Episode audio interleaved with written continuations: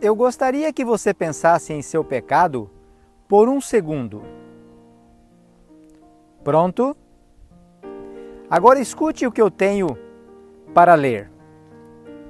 Cuidado com os adiamentos. Não deixe para depois a tarefa de abandonar os pecados. É nesse ponto que milhares têm errado para sua própria perda eterna. Caminha Cristo, página 22.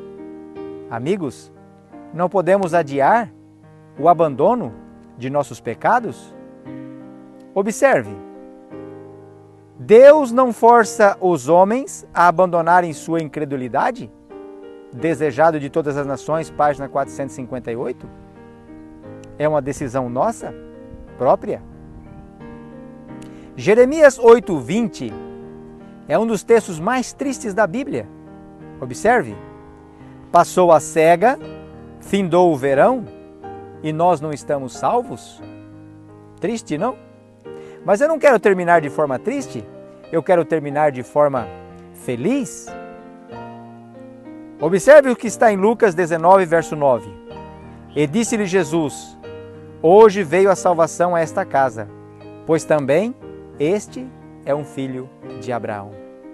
Queridos, que a salvação tenha entrado em sua casa hoje também, por tomar a nobre decisão de não pecar mais?